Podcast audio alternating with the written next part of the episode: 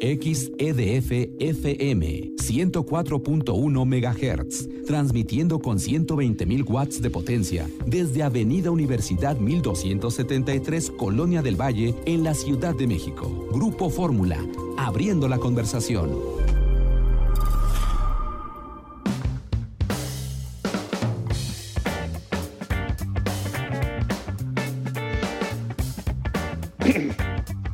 Una de la tarde con 38 minutos, tiempo del centro. Acá son las 8 de la noche con 38 minutos en el tiempo de España. Y bueno, pues eh, antes de llegar a este castillo del, buen amor, Lorena, donde estamos ahora, pues hicimos un largo recorrido por eh, Galicia, España.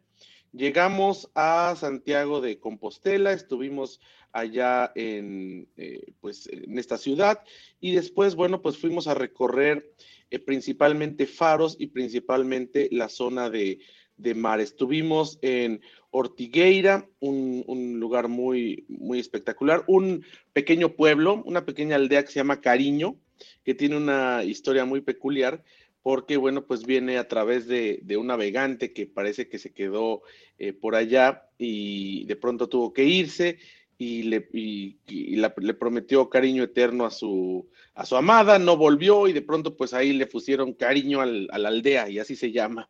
Fuimos al Cabo Ortegal, que es eh, algo impresionante. Ya, ya lo escuchamos esta mañana, en, lo vimos esta mañana en Itinerario Turístico Televisión, pero es Lorena donde se junta el Océano Atlántico, que le llamaban antes Océano Occidental, y el Mar Cantábrico, es decir, la punta donde dobla la península ibérica.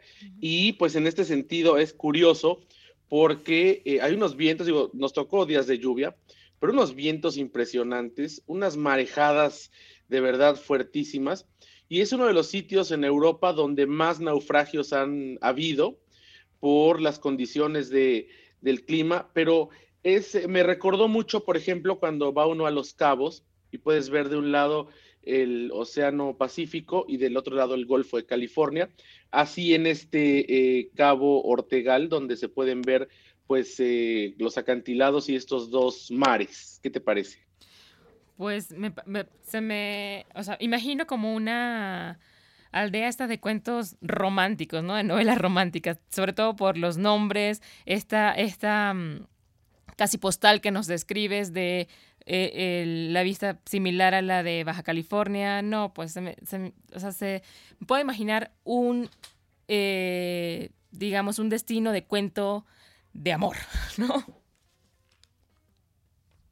Sí, la verdad es que sí. Y bueno, eh, después fuimos a diferentes lugares, llegamos a, a Cedeira eh, una ciudad muy, muy espectacular. Estuvimos recorriendo varios pueblos y llegamos finalmente a La Coruña. La Coruña es una de las ciudades más importantes de eh, pues el, territorio de Galicia, no solamente por el número de habitantes que tiene, sino porque ahí pues está eh, uno de los una de las industrias más prominentes de España, que es la industria textil. Inditex nació allí en, en La Coruña y bueno, pues el puerto industrial tiene eh, muchos atractivos eh, comerciales para los que invierten, una ciudad muy linda, muy bien ordenada, muy bien trazada, con edificios históricos, se come muy bien con eh, mucho marisco, una gastronomía deliciosa, y pudimos conversar con Ovidio Rodeiro Tato. Él es el delegado territorial de la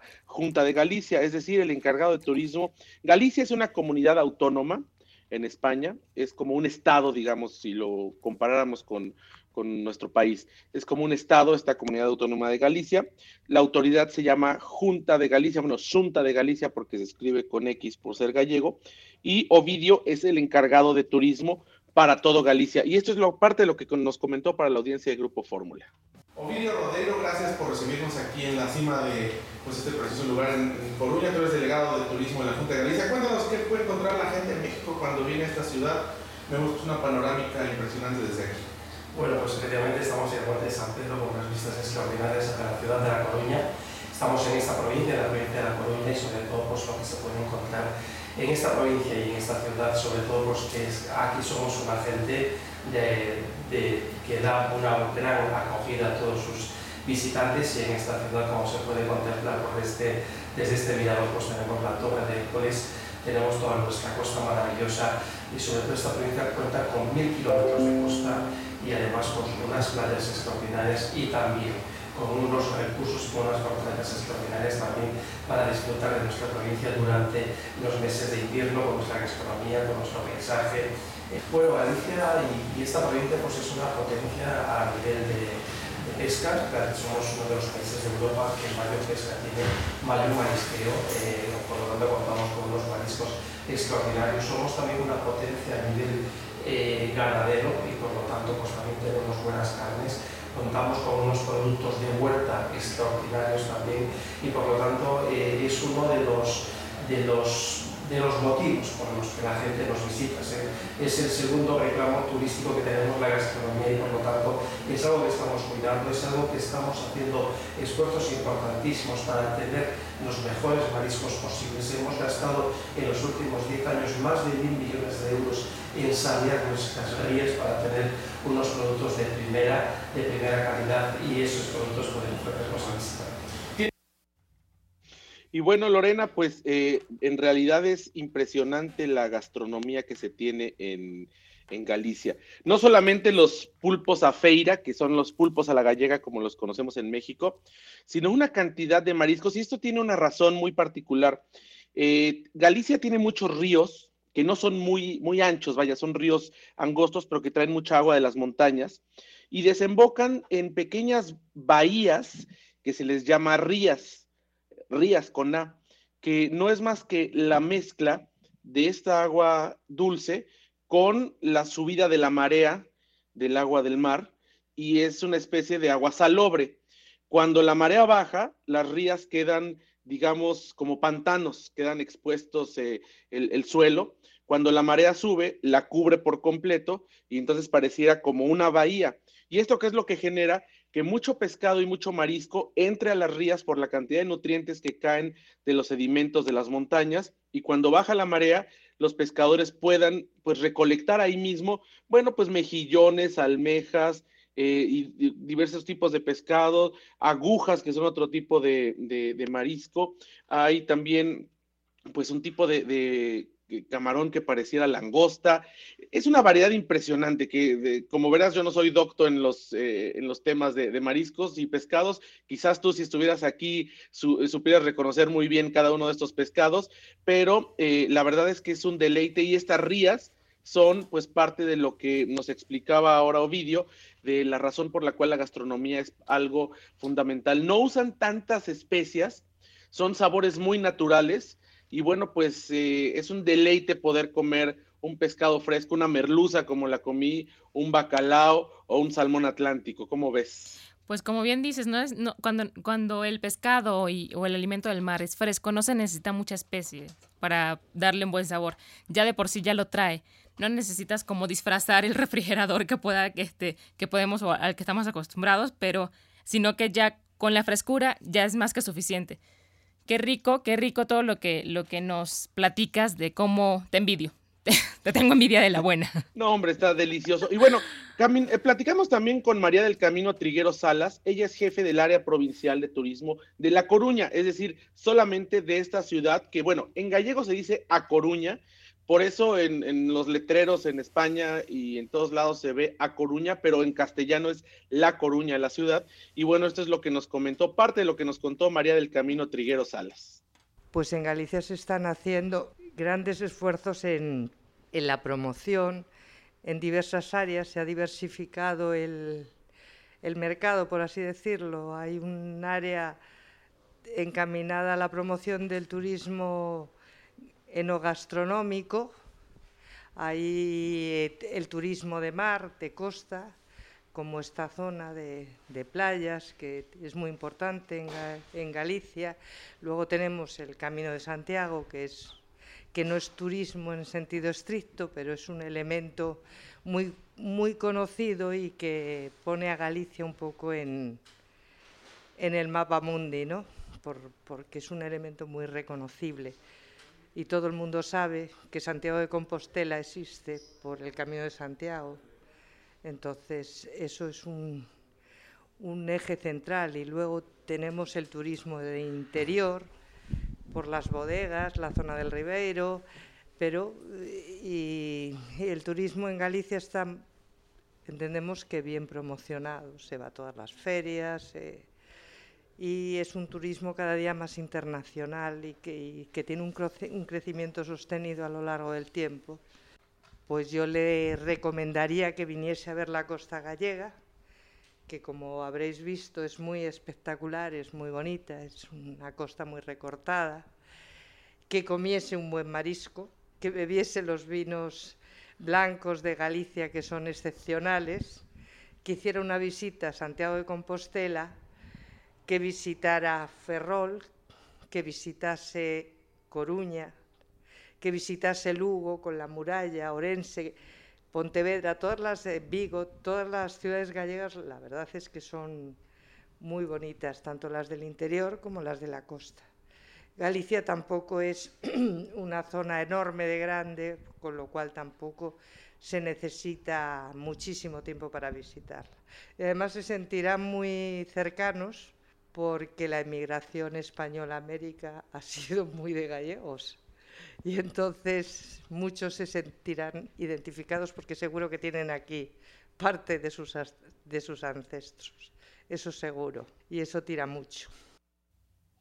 Y bueno, pues eh, en realidad eh, yo, yo considero que sí es turismo el Camino de Santiago, es otro tipo de turismo, es turismo eh, religioso, pero bueno, es importante esto que nos, que nos comenta pues María del Camino Triguero, Lorena, porque, pues sí, mira, eh, otro de los atractivos eh, que tiene Galicia es precisamente el Camino de Santiago.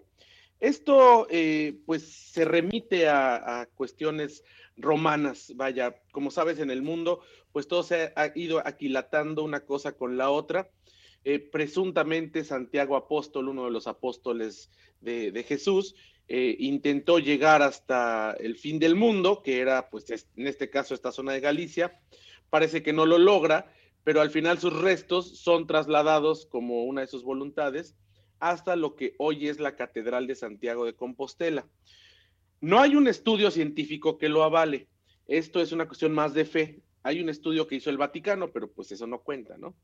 Eh, pero bueno, el, tema no es que esté o no Santiago Apóstol ahí, sino que esto se ha convertido en, un, en, materia eh, ecuménica, o sea que independientemente de la religión que profeses, hacer este camino, caminarlo, eh, lo hicimos y lo presentamos en este espacio, Lorena, una parte a caballo en Navarra, el camino francés, pues tiene connotaciones espirituales para mucha gente e incluso fuera de la religión, solamente como una cuestión personal de poder caminar eh, integrarte contigo mismo y estar unos días eh, haciendo un camino peregrino, como lo hacen muchas personas.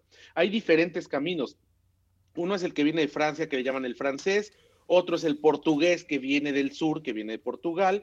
Hay uno muy pequeñito que le llaman el inglés porque los ingleses llegan por barco. Hay muchos caminos de, Santiago y la verdad es que pues vale la pena conocer un poco más, más allá de la religión y bueno, pues uno de nuestros guías, un, querido amigo que tú lo conoces, lo encontramos en, Fitur en enero, Valentín Berea, un empresario del turismo en, Galicia, pues nos explicó un poco de, la, de los orígenes romanos del Camino de Santiago. Vamos a escuchar, es bien interesante, Lorena. Bueno, eh, comentar eh, lo que mm, es muy importante es que este camino es el único camino de Santiago que termina en un lugar que no sea Santiago de Compostela. ¿Cuál es la razón? Es muy interesante. Cuando se realizaba en la, Edad Media el Camino de Santiago, siempre se realizaba y siempre se acababa, se realizaba de diferentes lugares y acababa en Santiago de Compostela. Pero antiguamente los antiguos pobladores de Galicia situaban estos preciosos lugares para ritos eh, indígenas. Lo que es interesante es que después también los tomaron los romanos, como podemos ver, ese sol era un rito al sol. Esos ritos consistían en zambullirse en el agua, después de sus ropas y quemar esas ropas. Y después esa peregrinación la tomaron también el cristianismo y ya no acababan Santiago, sino las personas que realizaban el Camino de Santiago después venían a Finisterrae, llamado así por los romanos como el fin del mundo, el kilómetro cero también para los romanos. Entonces, bueno, pues esta es una tradición que viene desde los romanos, porque se consideraba que adelantito de Santiago de Compostela, este, eh, Finisterra o Fisterra, era el fin de la tierra. en la mañana en la televisión sacamos un reportaje de un hotel que está ahí en un faro, que está donde consideraban los europeos que se terminaba el mundo, y entonces ahí pues eh, terminaba eh, este camino que hacían de diferentes partes de Europa desde el tiempo medieval, y bueno, que ahora se ha transformado y ha tenido esta connotación religiosa, pero que al final del día pues vale la pena eh, quien quiera hacerlo pues echárselo, ya puede ser a pie, puede ser a caballo, puede ser en bicicleta, o como lo hemos hecho nosotros como periodistas, Lorena, visitar los diferentes lugares por donde pasan los peregrinos. Sí, así es que de todas formas cualquier lugar o cualquier momento que escojas es una delicia ir a España. Es una delicia. A mí me encantó el año pasado cuando fuimos y caminamos parte, bueno, eh, eh, recorrimos parte del, del, Camino de Santiago en caballo. Me imagino que este, pues esta, esta parte que te tocó poco a poco vas a, vas a ir completando el, el camino completo de Santiago, ¿no, José Antonio? en distintas maneras, por avión, por caballo, caminando, pero ahí vas, ahí vas, ya casi lo cumples. ya casi lo logramos. Y hablamos también, Lorena, hablando de gastronomía, con Luis Veira. Él es uno de los cocineros, de los chefs más importantes en Galicia. Él está en La Coruña, ha ganado estrellas Michelin y bueno, pues nos platicó un poco de sus creaciones y sobre todo del ingrediente que tienen, que es lo que ha formado esencialmente a la gastronomía gallega. Bueno, nosotros estamos aquí en el, Monte de San Pedro, Árbore de Aveira, con una estrella Michelin. Estamos en la ubicación más mágica quizás de, de Galicia, porque al final lo que nos rodea es mar, puro y duro, y aún por encima en Galicia lo que hay es el mejor producto del mundo. No dicho por mí, sino dicho por muchísimos cocineros tanto mexicanos, brasileños como españoles, de todo el mundo. Entonces, eh, desde aquí, eh, ¿qué vamos a cocinar? Cocinamos, nosotros cocinamos el mar en su propia esencia. Galicia es un sitio mágico, ¿no? Es el país de las maravillas. Y nosotros lo que hacemos es una cocina, pues siempre, podríamos incluso decir galaico-mexicana, porque buscamos la esencia entre eh, lo que es Galicia, los picantes, la esencia de nuestro pueblo, que es una gastronomía muy llena de producto, ¿no? y, con todo el sabor y con toda la esencia de todo lo que tenéis a nuestro alrededor. Galicia al final es mágico. Ahora lo que estamos es, planteando un nuevo proyecto, un nuevo concepto. Vamos a tener el I D más grande de Galicia, con la mayor biblioteca de Galicia, de, gastronómicamente hablando siempre, porque eh, hay, gente que se enferma, y yo soy enfermo de los libros, por ejemplo, y con eso conseguimos tener la mayor eh, librería gastronómica. Eh, un espacio de 200 metros cuadrados para I D, donde ahí vamos a hacer nuevos proyectos, sobre todo para gente de la ciudad que quiera venir a hacer eh, investigación aquí con nosotros, un equipo exclusivamente para eso y donde toda la gente local pueda venir a disfrutar de un espacio que nos han eh, cedido muy generosamente pues, el ayuntamiento y que tenemos ahora que ser generosos nosotros también y devolverle poco a poco, sobre todo a los ciudadanos, ¿no? Pues esto es parte de lo que nos comentó Lorena y bueno, pues cerrar diciéndote que hay eh, cinco denominaciones de origen de vinos, Ribeiro, Valdeorras, Rías Baixas, Monterrey y Ribeira Sacra. Todas se pueden conseguir en México, sobre todo muy buenos vinos blancos, algunos tintos como Mencía, vinos blancos de uva albariño y otras. Pero bueno, un deleite, la verdad. Y pues la semana que entra estaremos hablando sobre Castilla y León, donde estamos, e iremos a Marruecos en unos días, Lorena. Muchas gracias por estar con nosotros del otro lado de la cabina esta, esta tarde. No, gracias a ti, José Antonio, por darme la oportunidad de entrar a la cabina y pues eh, escuchar desde, desde acá todo, un poquito de lo que has hecho ya en España. Pues, pero ya pues nos vamos. Nos vamos. Gracias Ricardo, al operador, gracias a todos los que hacen posible que transmitamos en vivo desde España. Lorena, un fuerte abrazo a ti, a la audiencia, nos escuchamos el próximo sábado.